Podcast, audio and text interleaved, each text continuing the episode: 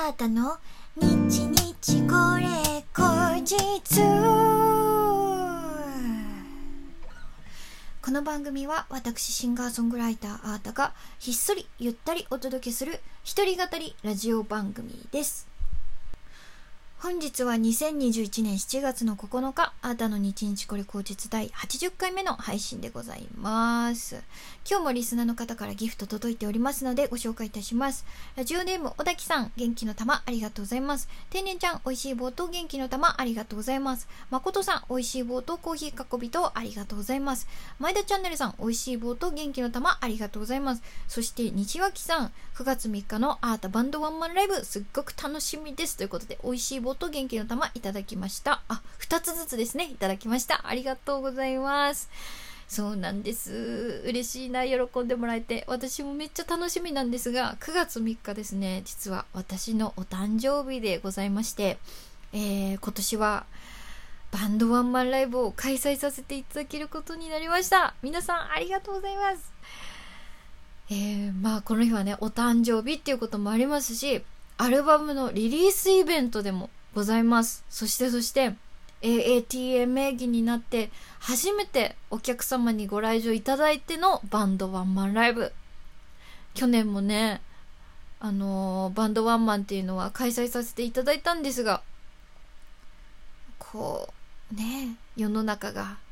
そういう感じだったんで、無観客。うん。だから今回はね、やっとお客さんの前で、みんなの前で、バンドメンバーと一緒に、スタッフのみんなと一緒に、あのー、ワンマンライブができるっていうことですっごく楽しみにしております。まあコロナ禍ということもあって、いろんなね、デリケートなこともありますけれども、あのー、スタッフのみんなと、えー、バンドメンバーのみんなと、え丁寧に丁寧にえ、準備しておりますので、え、感染対策バッチリで、えー、お待ちしておりますので、ぜひとも、え9月3日はスペースオットに、あなたのバンドワンマンライブネオにお越しいただけると嬉しいです。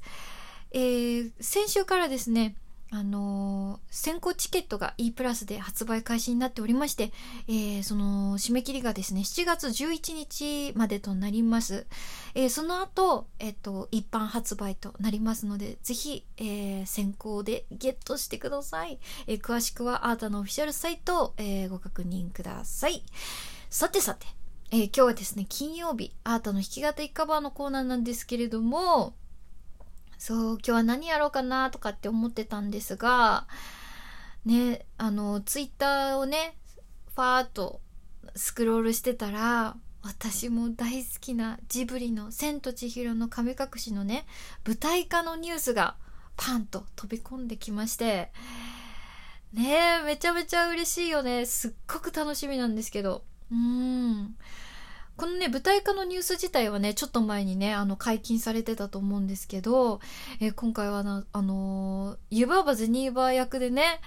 夏木マリさんがご出演されるってことで、その夏木さんのね、コメントもね、あのー、ジブリアカウントから、えー、ツイートされてたりとかしてて、もう、超高まるわ。私、夏木マリさんのね、声も演技も、あの、なんだろうな、姿勢？なんて言うんだろう、あの、佇まいみたいなのもすっごくかっこよく大好きなんですよ。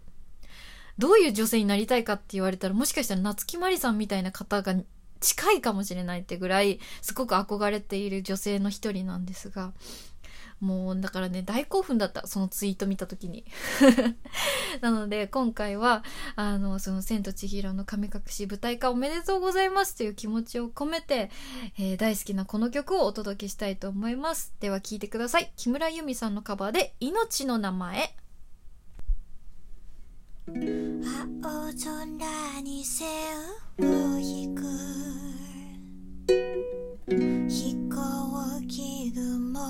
白さはずっとどこまでもずっと続いてく。明日を知ってたみたい胸で浅く。息をしてた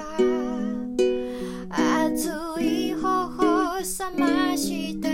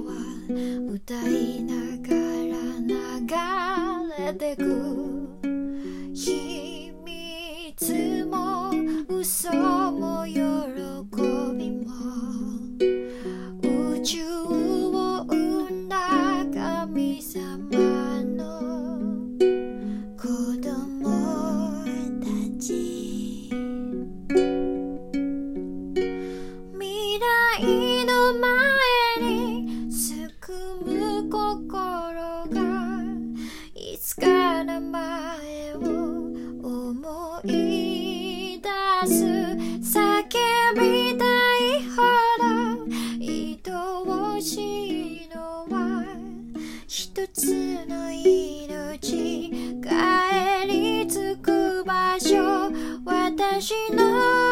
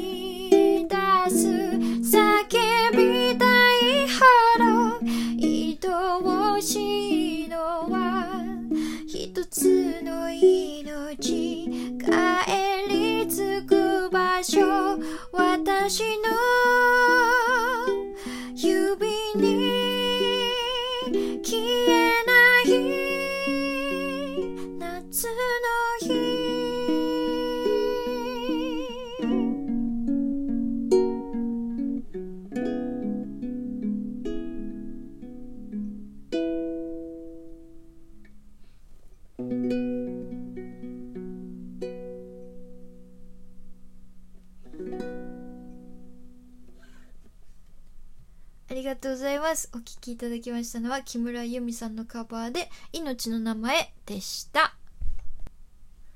いい歌ですね。本当に。世界にはいい歌が溢れてる。マジで。えー、でもなんかこの曲もね、あの、やっと最近ちょっとこういうこと言ってるのかなってわかるようになってた、なってきた気がする。でも本当の意味で分かっているのかわからないけど自分なりのそれが見えてきたような気がする。そんな歌でございます。えー、ね「千と千尋の神隠し」もう日本人だったら知らない人の方が少ないぐらいのあの名作ですけれどもね、まあ、すっごくも最初の頃はね頼りなかった千尋が物語が進んでいくにつれてどんどん素敵になっていくじゃないですか。最初と最後じゃ顔つきも目つきもねどんどん変わってそのなんか成長過程っていうのもすごくあのなんかいいなってあの見ながらそういうとこもまあ好きなんですけど私がねこの映画の中でね一番なんかハッとするのがあの顔なしの存在なんですよね。なんか結構顔なしって顔なしみたいな人どこにでもいる感じしません？なんか私の人生の中でも顔なしみたいな人にたくさん会ってきたんですよ。たくさん会ってきたたくさん見てきたしもしかしたら自分もそうだった時期があるかもしれないしもしかしたらこれからそうなっちゃうかもしれない。なんか誰の中にも顔なしは存在してるんじゃないのかなってすごい思ってて。なんかねあなたの欲しがっているものは私には絶対出せない。あ違うか。えっと私が欲しいものはあなたには絶対出せないってあの千尋が顔なしに言うところがあるじゃないですか。ね。あのー、結局やっぱりその他人の中に自分の価値を見出そうとするというかその依存してそういう風な心のモチベーションになってるとやっぱりどんどんどんどん黒いものだとか欲とか寂しさとかなんでこの人はこんなにしてくれないんだとかってわーっていうのが膨れ上がって本当に顔なしみたいになっちゃうなって思うんですよね。やっぱり結局自分しか自分のことを満たしてあげることはできない。自分の中に自分の価値を見出す。あの自分の評価を自分でつけるみたいな。そういうところをなんかこの映画からなんか何度も何度も繰り返し教わっているような気がして。うん大好きですね。映画化もめちゃめちゃ楽しみです。ということで、えー、今日もですね、えー、日々これ口実をお楽しみいただけましたでしょうか？えー、この番組はですね、ラジオトークというアプリで毎週月水金の21時に配信しております。皆様からのお便り、弾き語りのリクエストなど、いつでもお待ちしております。えー、今回のお便りのテーマはですね、あなたの忘れられない日。はい、ラジオトークの質問を送るというボタンからどしどしお送りください。ということで、シンガーソングライターのアータでした。バイバイ。